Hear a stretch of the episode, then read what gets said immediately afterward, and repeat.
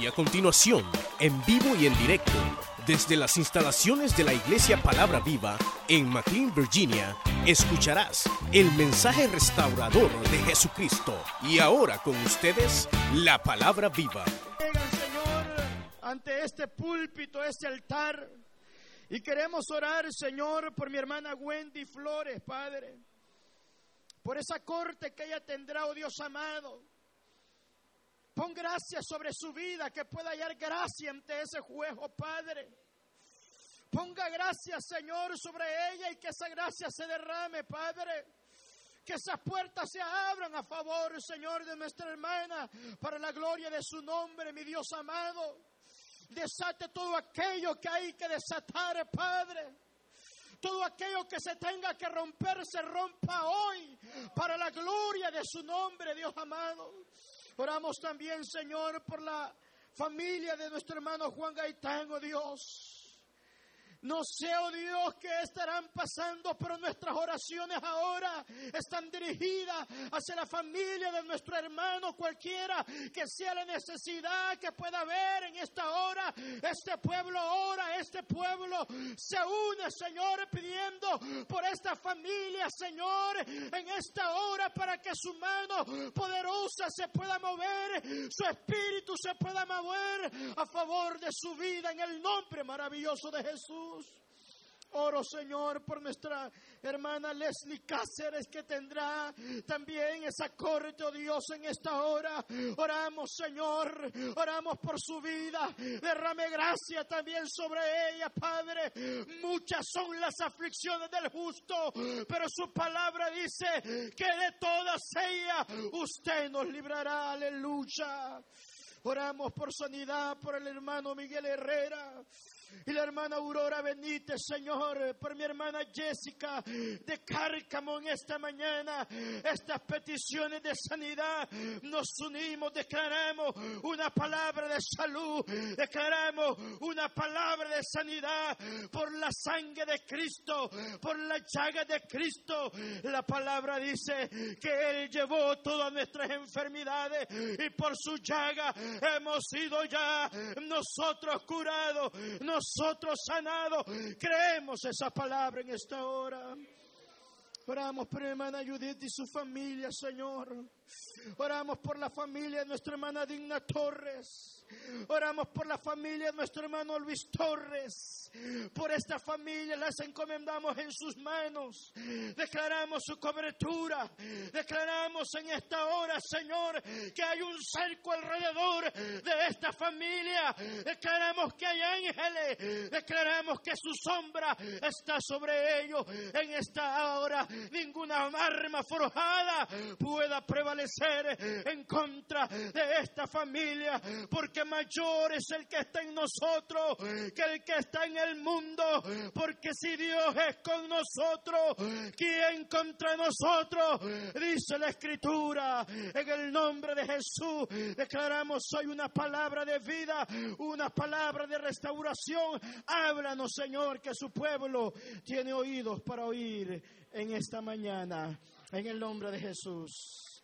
Amén. Puede sentarse. Aleluya, gloria al Señor. A través de la lectura que hemos leído, ah, quisiera meditar acerca del tema de la fe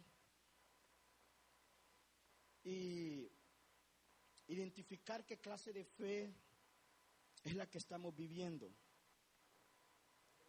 ¿Qué clase de fe es la que estamos practicando? ¿Cómo yo puedo identificar que una persona tiene fe? ¿Cómo se puede reflejar la fe en nuestras vidas? Hebreo dice, es pues la fe, la certeza de lo que se espera y la convicción de lo que no se ve. El apóstol Pablo dice, no andamos por vista, sino que andamos por fe. Pero cuando hablamos de fe, ¿cómo yo puedo demostrar que tengo fe? Hay gente que tiene diferentes clases de fe. Hay gente que dice, mientras yo no vea un milagro, yo no voy a creer. Su fe está en el milagro. Cristo lo dijo también. Si no son capaces de poder creer en mí, por lo menos crea en las obras que yo hago. Si no pueden entender quién soy yo, por lo menos identifiquen las obras que yo estoy haciendo y por lo menos crean en esas obras. Esa es la fe más baja que hay y que puede haber en la vida del creyente, que es la fe de Tomás, que aunque hasta que él vea, él cree. ¿Qué clase de fe tenemos nosotros? Pero ¿cómo se puede manifestar la fe? La fe no se puede ver pero se puede evidenciar a través de lo que yo hago. ¿Cómo puedo decir yo tengo fe cuando Santiago dice, muéstrame las obras para que yo pueda ver tu fe?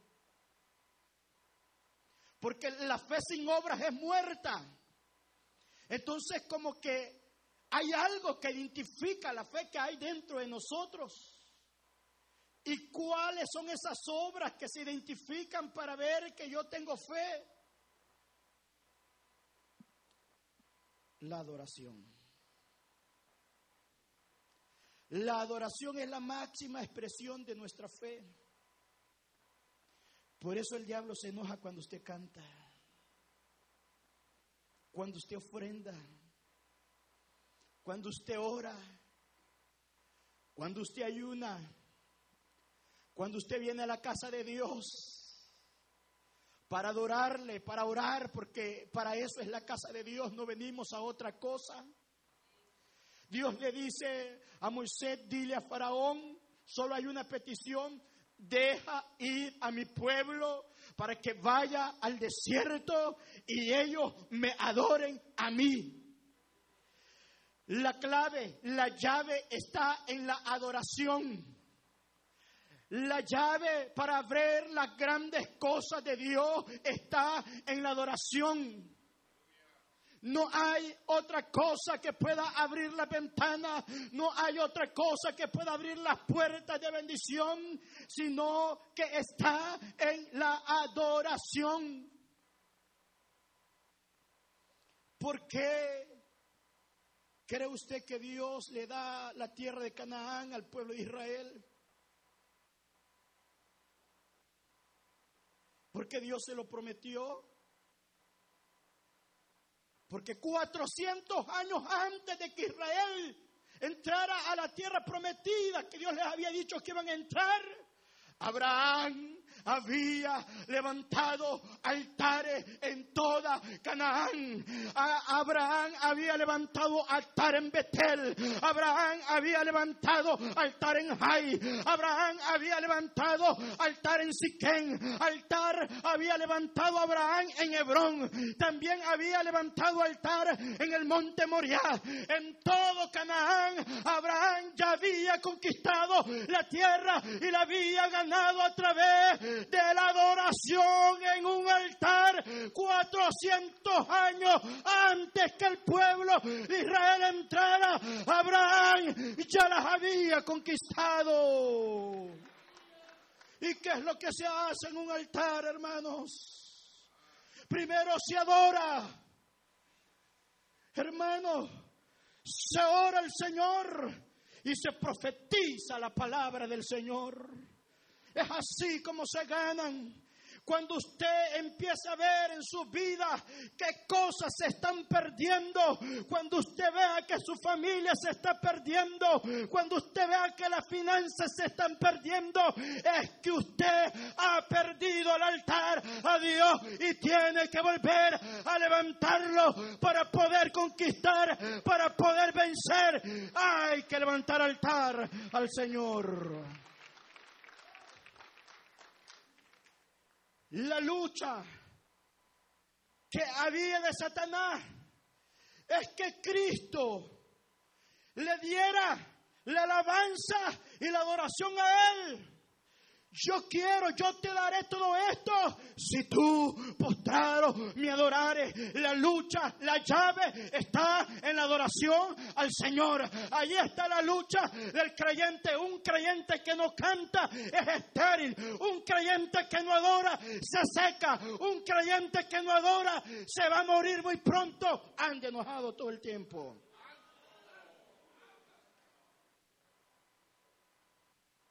Pero hay dos condiciones para, para adorar al Señor. ¿Quién la sabe? San Juan 4. ¿Qué le dijo Jesús a la mujer samaritana? Mujer, la hora es, la hora ha llegado en que los verdaderos adoradores adorarán al Padre en espíritu primero y en verdad. Dos condiciones, en espíritu y en verdad. ¿Qué quiere decir en espíritu, hermanos? Que no es en la carne, correcto. Pero todo lo que está bajo la carne está limitado a lo físico y al tiempo. Pero el espíritu no está limitado al tiempo. Al espíritu no se le pone límites. Al espíritu no, no, el espíritu necesita la libertad de poder moverse porque una de las cualidades del espíritu es que el espíritu no puede estar estático, no puede estar callado, no puede estar sin hacer nada. Desde el principio la Biblia dice, y el espíritu se movía sobre la faz de las aguas y desde que vino del Pentecostés para quedarse, el espíritu quiere moverse, hay que darle la libertad al Espíritu para que pueda orar en nuestras vidas. Mano, todo en lo físico tiene limitaciones y está en el tiempo. ¿Cómo yo puedo conocer que una persona adora en espíritu y en verdad cuando esa persona se hinca y hermano y él no se da tiempo, no se da cuenta de cuánto tiempo ha estado postrado allí adorando? Cuando se levanta visto que ha pasado una hora, cuando se levanta visto que ha pasado dos horas, él no ha sentido la carga, él ha sentido que es una delicia. Pedro, Juan y Jacobo hicieron, Señor, bueno es que hagamos tres enramadas, porque aquí en este monte hay algo bueno, hay algo lindo. No queremos salir de aquí, Señor. ¿Sabe? Se puede distinguir cuando una persona anda adorando en el Espíritu porque siempre quiere estar con el Señor. La vez pasada dije que de los 70 que se llegan al Señor, el Señor lo redujo a 12. De esos 12 Jesús tenía un círculo de tres, que eran los únicos tres que andaban con Jesús en los momentos de adoración al Padre y de intimidad con el Padre, eran tres. Solamente, hermanos, los que vivían y gozaban de esa adoración en el Espíritu. Solamente tres. Pedro, Juan, Jacobo. Hermanos, cuando iba a sanar a la hija de Jairo, dice que solo lo llevó a ellos tres para resucitarla. Cuando fue al monte de la transfiguración, solo tomó a Pedro, a Juan y Jacobo para tener intimidad con Dios. Pedro escribió dos epístolas. Santiago una, Juan escribió el Evangelio de Juan, primera, segunda y tercera de Juan y el libro de Apocalipsis. Aún de esos tres, con quien el Señor tenía más intimidad, era con el apóstol Juan, el que se recostaba y tenía la confianza de recostarse en el Señor los otros no lo podían hacer, solo Juan. Cuando estaban en la última cena y Jesús dice de todos, de todos ustedes, de estos doce, uno me va a traicionar a mí. Pedro le dice a Juan, Juan, pregúntale quién es el que va a traicionar. A pesar de que Pedro había recibido revelación, no tenía la confianza, sino que como Juan estaba recostado en el Señor, le pregunta al Señor, Señor, danos una señal de quién es el que te va a entregar. Y le dice el Señor, ok, al que vean meter su mano en el plato, ese es. Y entonces Juan le dice, Pedro, ponte pilas. Al que veas que meta la mano, eh, se es. Hermanos, a pesar de que Pedro era del círculo, al único que Dios le reveló fue a Juan, porque él tenía intimidad con Jesús y lo conocía cuando Cristo resucitó, hermanos, y los halló pescando en la oscuridad. El Señor le dice desde lejos, hijito, ¿habéis pescado algo? No, Señor. Los, los once que estaban allá no distinguieron la voz del Señor, pero Juan en la oscuridad, desde muy lejos, le dice a Pedro, Pedro, ese es el Señor. Y Pedro de inmediato se tira de la barca. ¿Qué clase de fe tenemos? Le voy a poner solamente tres ejemplos de fe. Jesús dijo, en el tiempo de Elías hubo una gran hambre, no llovió, pero de todas las viudas que habían, el Señor solo lo envió a una viuda y que era extranjera y que era de Sarepta. Cuando Elías se le presenta a esta viuda, entrando a la ciudad, primero le pide agua, un vaso de agua, te ruego mujer que me des un vaso de agua. La mujer se la dio. Luego que le dio el vaso de agua, el profeta le vuelve a decir, mujer, dame un bocado de pan. Y la mujer le dice, ay Señor, ando recogiendo los últimos dos leños para poder cocer el poquito de harina y el poquito de aceite que tengo y luego morirme con mi hijo. Y el profeta le dice, no tengas temor, haz como tú has dicho, pero dame a mí primero. Y le dice todavía, y mi torta que me vas a hacer, me la pones debajo de la ceniza, todavía del poquito. Yo pregunto, ¿por qué Dios lo mandó ahí? ¿Por qué la mandó sobre esa viuda? ¿Por qué no la del pueblo de Israel? ¿Por qué a esta viuda? Ah, es que una de las cualidades de la adoración es que siempre da, aunque se tenga poco.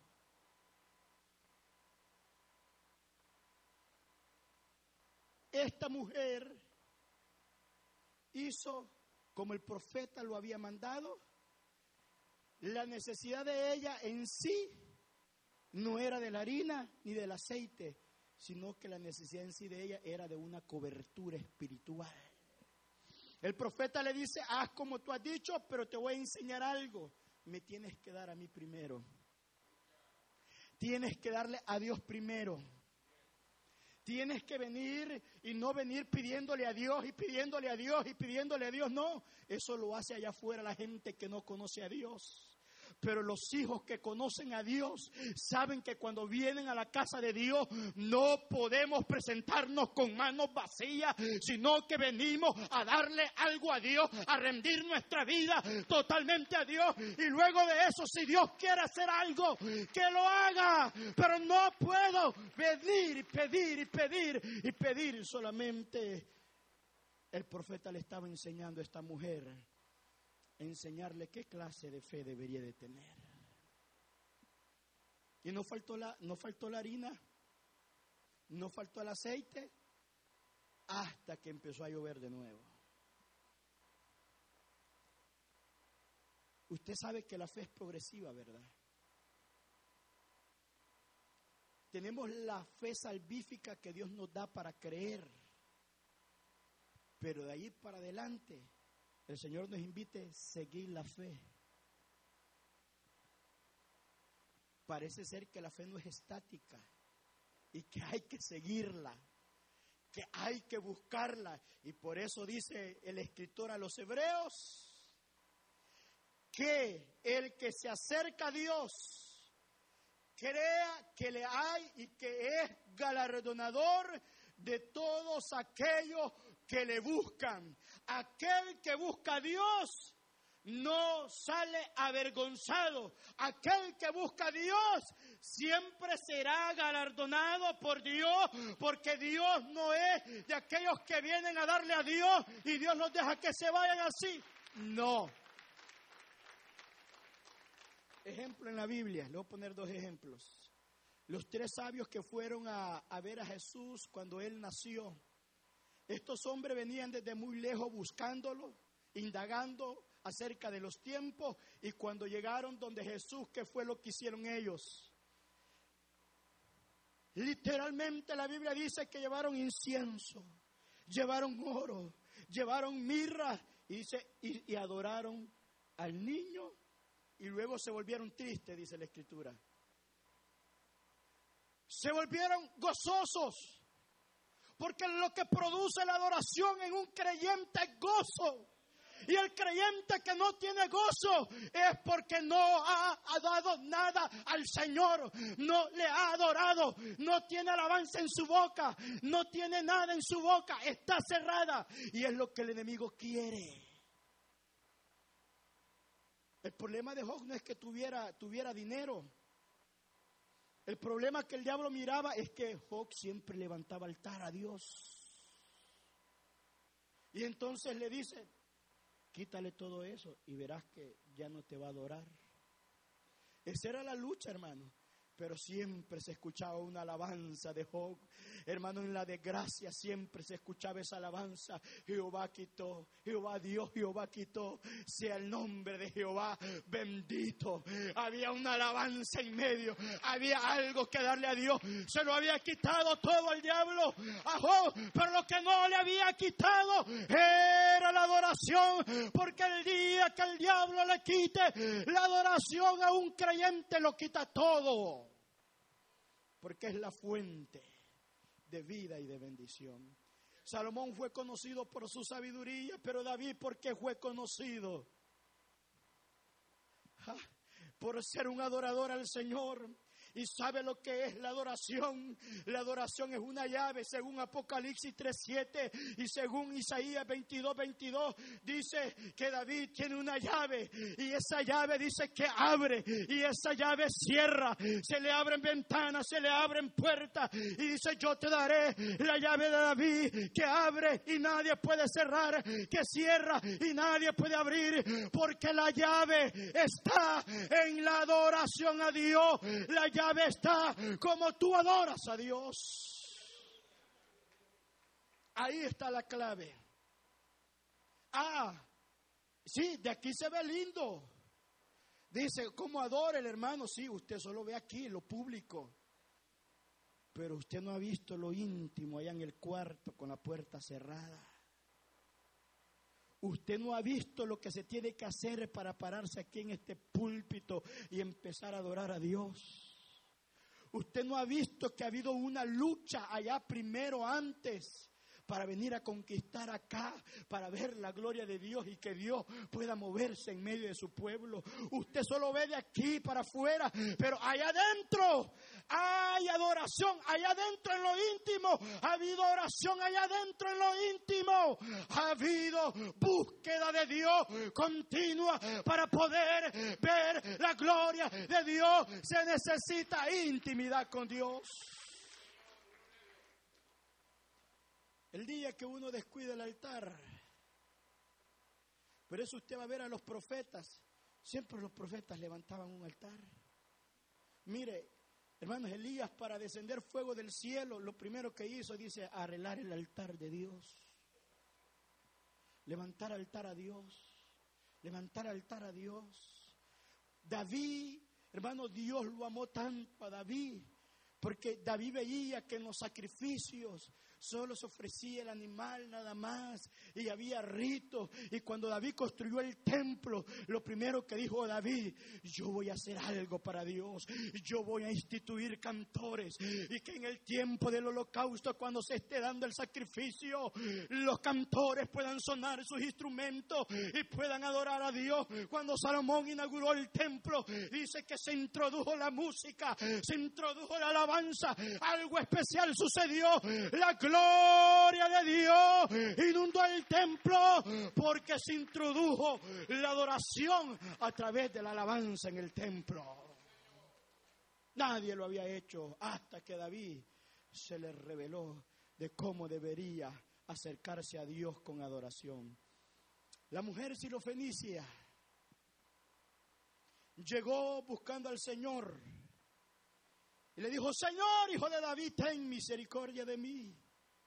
Mi hija atormentada por un demonio. Y el Señor no le hacía caso porque llegó pidiendo solamente. Siguió insistiendo. A tal grado que ya los apóstoles se molestaron y le dijeron, Señor, despide a esta mujer, viene dando grandes voces, viene gritando. Mira, ya no la podemos controlar, dile algo para que se vaya. Le dice, mujer, yo he venido a los hijos de la casa de Israel, yo no he venido a ti. Es la primera clase de fe que la mujer tenía de pedir. Pero esa mujer entendió algo, fíjese. Cuando el Señor le dice, yo no he venido a ti, literalmente dice la Biblia que esa mujer se postró. Y cuando el Señor la ve que se postra, y luego aplica la palabra en adoración y le dice, sí, Señor, es cierto. Pero ¿sabe qué? Aún los perrillos se sacian de las migajas. Yo no he venido a quitarte el pan de tus hijos. Yo he venido por mi migaja solamente, Señor. Hermano, ¿qué es lo que hizo esa mujer? Adoró, ¿verdad? ¿Y cuál es la respuesta de Jesús? Grande es tu fe, mujer. ¿Qué? A la adoración Jesús le llama fe. Ella lo que hizo fue adorar. Pero Jesús le dice, oh mujer, grande es tu fe. Porque la adoración es la expresión de mi fe. No puedo decir que tengo fe y estar con la boca cerrada en el culto. No puedo decir que tengo fe. Cuando yo no abro mi boca, no canto, no hay un cántico nuevo, no hay alabanza. Eso no es fe. Usted es un visitante, nada más, pero los que tienen fe alaban, los que tienen fe adoran, los que tienen fe no les importa caer de rodillas, no les importa llorar ante la presencia del Señor, no importa qué van a decir sino que ellos quieren estar en la presencia del Señor. Jesús llega a otra viuda. En Segunda de Reyes, capítulo 4. Esta viuda ya no era la de Zarecta, era otra viuda. Había sido esposa de un profeta. El varón de Dios, como que había agarrado un préstamo para irse a vacaciones con la familia y por tanta deuda que había adquirido, parece que se murió. Y dejó endeudada a la pobre hermana. Viene la mujer y ve al profeta Eliseo y le dice, tu siervo murió y me ha dejado una gran deuda. Ella vino y entonces mire lo que le dice, lo que le dice Eliseo. ¿Tienes algo en tu casa? Solamente una tinaja nada más tengo, Señor es suficiente. ¿Sabes qué? No te voy a hacer un milagro. Te voy a promover a empresaria. Quiero que te vayas allí a tu vecino. Pide prestadas todas las tinajas que puedas. Y esa es la otra clase de fe. La primera son aquellos que esperan un milagro. La segunda clase de fe son aquellos que provocan los milagros. Y esta mujer empezó a buscar las tinajas, las tinajas, y le dice el profeta, ahora enciérrate.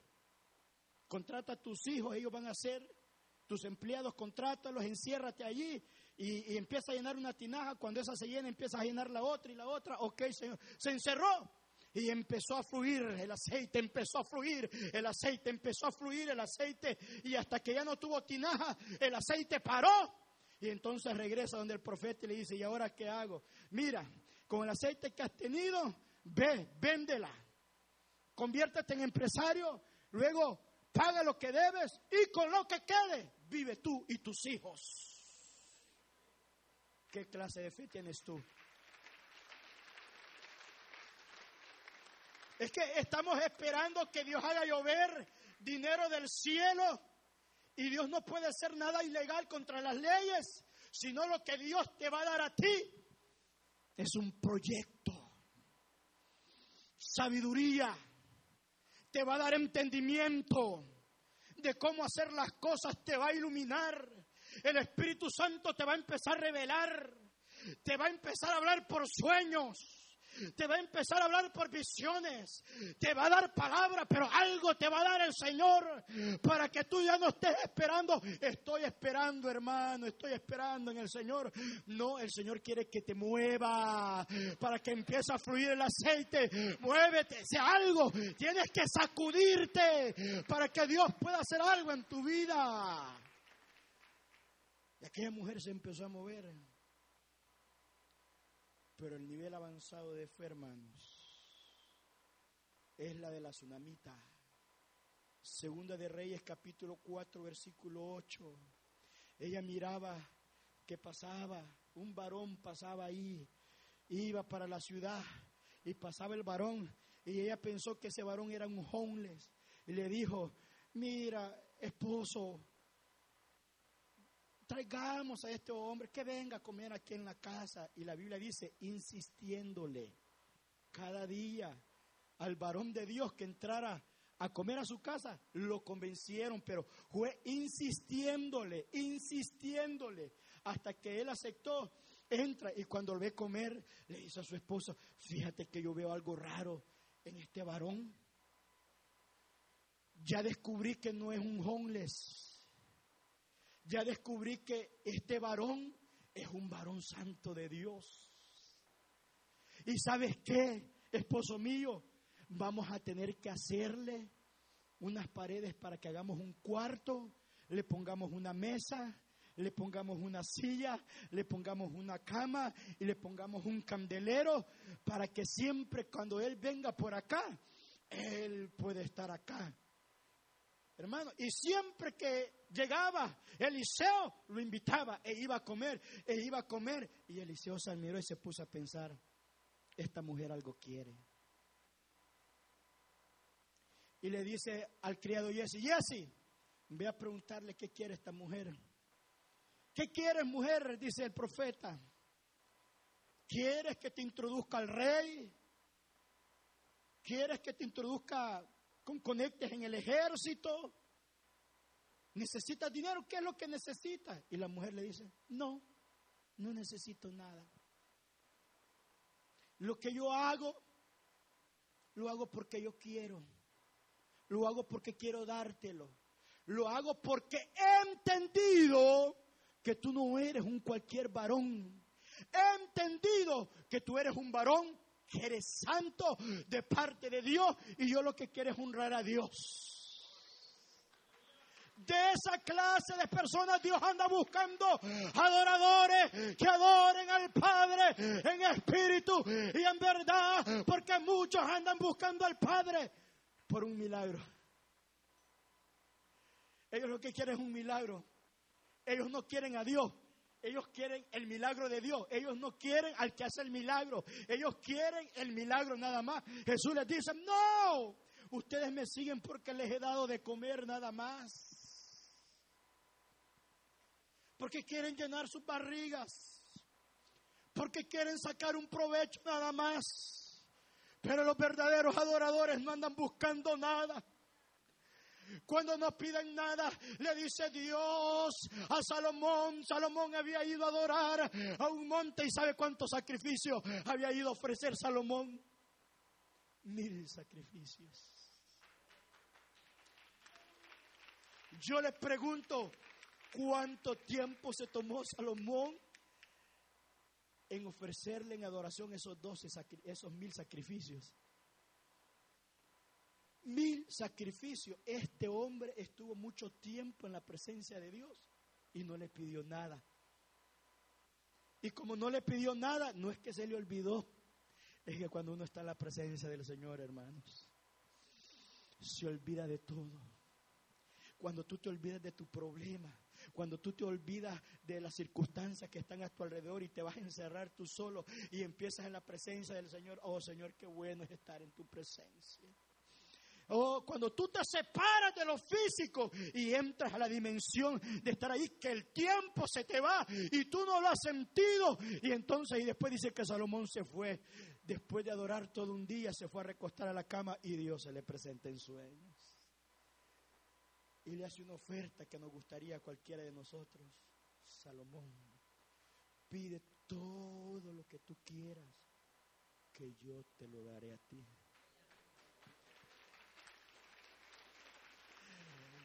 Esta mujer no pidió nada. No, no tengo necesidad de nada. Dice la Biblia que era una mujer importante. No tenía problemas de dinero. Y entonces Eliseo le entró una curiosidad y le dice, ve, investiga. Yo quiero saber de ella. Oh Señor, fíjate que ella no tiene necesidad de nada, fíjate. Pero ¿sabes qué? Ella no tiene hijo. Ah, dijo Eliseo, eso es lo que ella necesita. No se lo pidió. Hermano, mire, cuando nosotros no le pedimos nada al Señor y le adoramos al Señor, el Señor ve eso en nuestra vida. Y Él se preocupa por nuestras necesidades sin que nosotros se las pidamos. Y aquella mujer no abrió su boca. No le dijo, no tengo hijos, profeta. No, no le dijo nada. Se quedó con la boca cerrada. Y entonces el profeta le dice, dile, el año siguiente, por esta misma fecha, vas a tener un hijo. No se burle mi Señor de mí, le dice. Y al año siguiente aparece el hijo. Y aquí entra lo más tremendo, que después ese hijo se le muere y lo va a buscar al profeta. Esta vez sí, y lo fue a buscar, le dije, Señor, yo no le pedí hijo al Señor. Y ahora me lo han quitado. Y el profeta se fue y se lo resucitó. Y le dice, ahora mujer, como tú nunca has pedido nada, ahora el Señor te dice así, el Señor te va a dar siete años de vacaciones y vacaciones pagadas. Dice el Señor que salgas de esta tierra y te vayas a otro lugar porque viene una gran hambruna y una gran sequedad sobre esta tierra. No había pedido nada, pero la necesidad iba a llegar y Dios le libra la necesidad y lo manda donde los filisteos. Allá pasó siete años, a los siete años vuelve. Segunda de Reyes capítulo 8. Estaba el rey y manda a llamar al criado de Eliseo y le dice, cuéntame, le dice al criado cuáles son los grandes milagros que el profeta Eliseo ha hecho. Y en aquel momento le dice el que no se le ocurrió otro milagro, sino que el milagro de la mujer, del hijo, de cómo lo había resucitado. Y fíjate que había una mujer que había hecho un aposento, eh, el profeta le dijo que iba a tener un hijo, lo tuvo, y fíjate que se le murió, y fíjate que el, el profeta se lo resucitó, el profeta la mandó para para allá, para otro país, para que volviera, cuando de repente viene entrando la mujer donde el rey. Como se había ido y no había pagado impuestos, le habían confiscado las tierras, las propiedades que ella tenía. Y cuando el criado le estaba comentando del milagro, venía entrando aquella mujer y se recuerda que el profeta le había dicho, ¿no quieres que, que yo hable al rey por ti? ¿No quieres que yo hable con el ejército del rey para que te hagan algún favor. Cuando de repente la mujer venía entrando y le dice al criado y la reconoce a aquella mujer que viene entrando porque venía a reclamar las tierras, le dice el criado, rey, de esta es la mujer y que yo te había estado hablando, del hijo que el profeta le resucitó. Y el rey se queda admirado y le dice, ¿por qué has venido mujer? He venido a reclamar mis tierras. Y el rey dice, Delen, devuélvale las tierras desde el día que ella se fue. También todos los frutos del año que ella se fue. Devuélvenselo, devuélvenselo. Y manda a un oficial para que le devolvieran las tierras. Esta mujer no lo había pedido, pero el profeta lo había hablado. Y en ese momento la palabra se estaba volviendo rema para ella. Cuando ella volvió, a pesar de que ella no había pedido nada, Dios se lo estaba regresando de nuevo. Y dice el profeta Joel, lo que la oruga, lo que el revoltón, lo que el saltón te había robado. Dice, dice Jehová, el Señor te lo va a restituir nuevamente. Por lo que necesita hacer es venir postrado a Dios. Venir postrado a Dios. Cuando mujer, aquella mujer sirofinicia vio que Jesús no le tomaba importancia, ella lo que hizo fue postrarse. Mire, hermano, por eso si usted, estando en la presencia del Señor, quiere llorar, llore. Si usted, hermanos, quiere gritar, grite. Si usted quiere tirarse al suelo allí, Lo que Dios quiere es que sea en espíritu. Que sea de verdad lo que usted está haciendo, no para que lo vea el hermano, sino para adorar al Señor. El eunuco, el eunuco venía desde muy lejos, venía desde Etiopía, desde África, llega a Jerusalén con tesoros, desde muy lejos. Y a los extranjeros no los dejaban entrar en el templo, los dejaban en el patio con las mujeres. Pero allí iba el eunuco, fue a dejar los tesoros, venía de regreso, no pidió nada. No pidió nada. Y entonces Dios vio que el eunuco iba de regreso. Y le dice a Felipe, Felipe, sal de Samaria en un gran avivamiento, hermano viendo milagros, Felipe, viendo la gloria de Dios manifestada en toda Samaria. Y Dios le dije, deje este avivamiento porque yo quiero que me vaya, me le vayas a profetizar a uno. De estar en un avivamiento a una persona. Y Felipe se va. Hermano, y cuando Felipe va, empieza a darle la palabra rema a aquel, aquel eunuco porque es lo que necesitas para adorar. Cuando tú, mire, la adoración es así.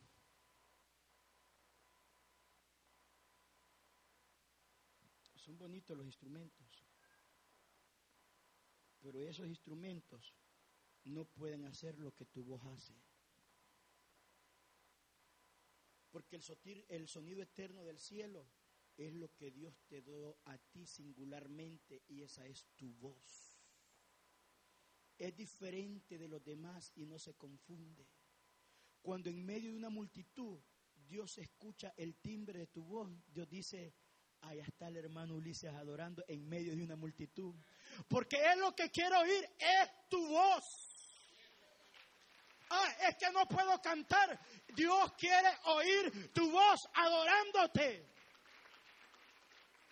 Él quiere verte clamando. Quiero oír tu voz. Pero Dios se alegra más cuando tú entiendes cómo se debe de adorar. Y la palabra que él mismo, ¿qué, ¿cómo yo debo de adorar, hermano? Es una de las preguntas más comunes que, se hace. Y, y, cuando ya no tengo nada que decir, ¿qué hago, hermano? ¿Qué hago? Póngase a cantar. Puede quedarse en silencio si usted quiere y deje que Dios le hable puede postrarse ante su presencia y solo llorar y no decir una palabra. Pero cuando está en la presencia del Señor y usted empieza a cantarle y además de eso usted utiliza una palabra que Él ha dicho, Dios se alegra aún más. Porque usted está adorándole con las mismas palabras. Jesús dijo, yo hablo lo que mi Padre quiere que yo hable con las mismas palabras. Entonces, cuando yo utilizo la palabra del Señor y yo vengo ante la presencia del Señor, tu palabra dice, Señor. No he visto un justo desamparado ni a su simiente que mendigue pan. Tu palabra dice, Señor, si yo estoy en necesidad, Él va a suplir todas mis necesidades conforme a sus riquezas en gloria. Tu palabra dice, Señor, que si yo estoy enfermo, por la llaga de Cristo he sido ya curado en la cruz del Calvario. Oh, no hay necesidad que la palabra no tenga la palabra adecuada para poder ofrecer la adoración al Señor. Cuando usted utiliza la palabra y no solo se pone a llorar, ay Señor, tengo esta necesidad. Y el Señor dice, ¿y qué más, hijo? ¿Qué más? Mira, Señor, no tengo trabajo. Ah, pero qué más, el Señor quiero ir, pero ¿qué he dicho yo, hijo? Recuérdame lo que he dicho yo. Ah, tu palabra dice, Señor. Y cuando usted la aplica, hermano, esa es la llave. Esa es la llave que abre y nadie puede cerrar. Fíjese en todos los milagros que Jesús hizo. Y va a notar un patrón. Bartimeo adora al Señor, Señor, hijo de David, ten misericordia de mí. La mujer del flujo de sangre es el milagro más anormal que yo veo en la Biblia, porque Jesús no tuvo que tocarla,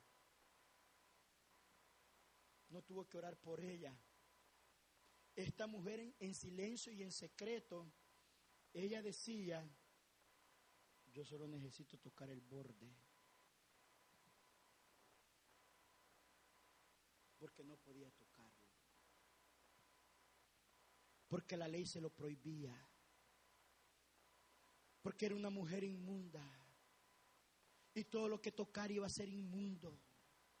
Y durante esos 12 años que ella estuvo así, había dejado inmundo muchas cosas, muchas personas, y entre la multitud había tocado a muchos. Y ella decía, pero yo sé algo, yo he entendido algo, a mí se me ha revelado algo, Dios me ha revelado algo, y eso yo tengo que hacerlo. La Biblia dice los profetas dicen que el Mesías, aún su vestidura, iban a estar ungidas. Y si este es el Mesías, yo no necesito tocarlo.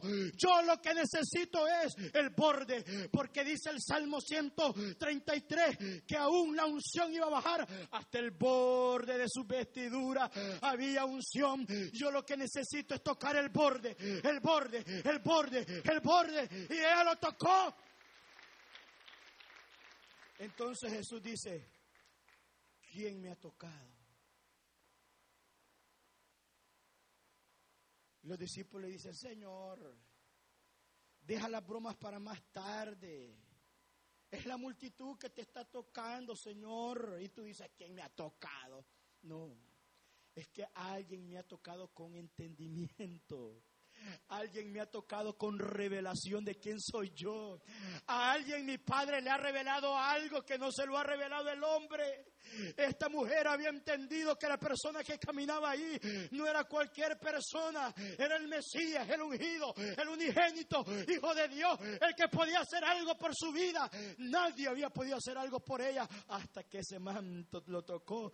Y entonces se halló descubierto el Señor se dice, ¿quién me ha tocado? Cuando se halló descubierto dije, Señor, yo fui quien te tocó.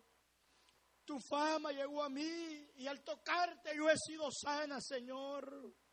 Yo he sido sana, Señor. La hizo adorar, la hizo testificar. Porque eso es el objetivo de los milagros, que aquellos que tienen una fe muy baja, que aunque sea por los milagros puedan creer, pero aquellos que tienen una fe más, más robusta y saben que no hay necesidad de pedirle al Señor antes que esté la palabra en nuestra boca, el Señor ya la sabe. Y cuando uno tiene esa clase de fe que no le pide nada al Señor, el Señor empieza a orar. Pero las personas que adoran, entonces, ahora usted se va a preguntar, ¿por qué hay diferentes clases de fe? Porque hay una clase de fe que solo pide y pide y pide. Y hay otra clase de fe que solo le da al Señor y le da al Señor. Yo te sirvo porque te quiero, por lo que tú eres, Señor. Yo te sirvo porque te amo. Yo, yo, yo te estoy sirviendo y te doy, Señor, no porque quiera algo de ti, no, es porque yo anhelo estar contigo. Yo adoro estar contigo. Yo me gozo al estar contigo. He descubierto que al estar contigo, Señor, mi vida se transforma, mi vida cambia. Cuando estoy contigo, Señor, las cosas son más fáciles. Cuando estoy contigo, yo puedo caminar en rectitud. Pero el día que yo me aleje de la adoración es cuando yo empiezo a decaer. Ese fue el problema de la primera pareja. Se descuidaron. ¿Usted cree que era la primera vez que la serpiente se le presentó a Eva? Hermano, cuando algo no ocurre habitualmente en nuestra vida y sucede, uno se asusta. Pero cuando algo continuamente ha estado allí, ha estado allí, de tanto escuchar, de tanto escuchar, de tanto escuchar las medias verdades del diablo, terminaron creyéndole. Se descuidaron de la adoración. Y cuando alguien se descuida de la adoración, corta la fuente de bendición. La Biblia habla de la llave, de la llave de la adoración, es la llave, la llave de la palabra que le dio a Pedro. Hay dos llaves en la Biblia. Y a ti te daré la llave, Pedro, del reino de los cielos, la llave de la predicación de la palabra. Cuando Pedro predicó, tres mil personas. Pero la otra llave que abre es la adoración. Dios ve tu adoración. Dios ve mi adoración en lo íntimo ahí en los secretos. Vamos a orar en esta mañana. Si hay alguien que quiera restablecer su, su comunión con Dios, su adoración con el Señor, yo le invito a que pueda tomar ese paso de fe. ¿Sabe que nadie puede adorar al Señor si primero no ha creído en Él? El diablo no puede adorar a Dios porque está en rebeldía. Una persona que está en rebeldía, su adoración no es acepta. Tiene que primero reconocer a Dios. Usted escuchó el mensaje restaurador de Jesucristo desde las instalaciones de la iglesia Palabra Viva en McLean, Virginia. Si este mensaje ha sido de bendición para su vida y necesita oración, Contáctenos al teléfono 571-633-0469. 571-633-0469. Que Dios le bendiga.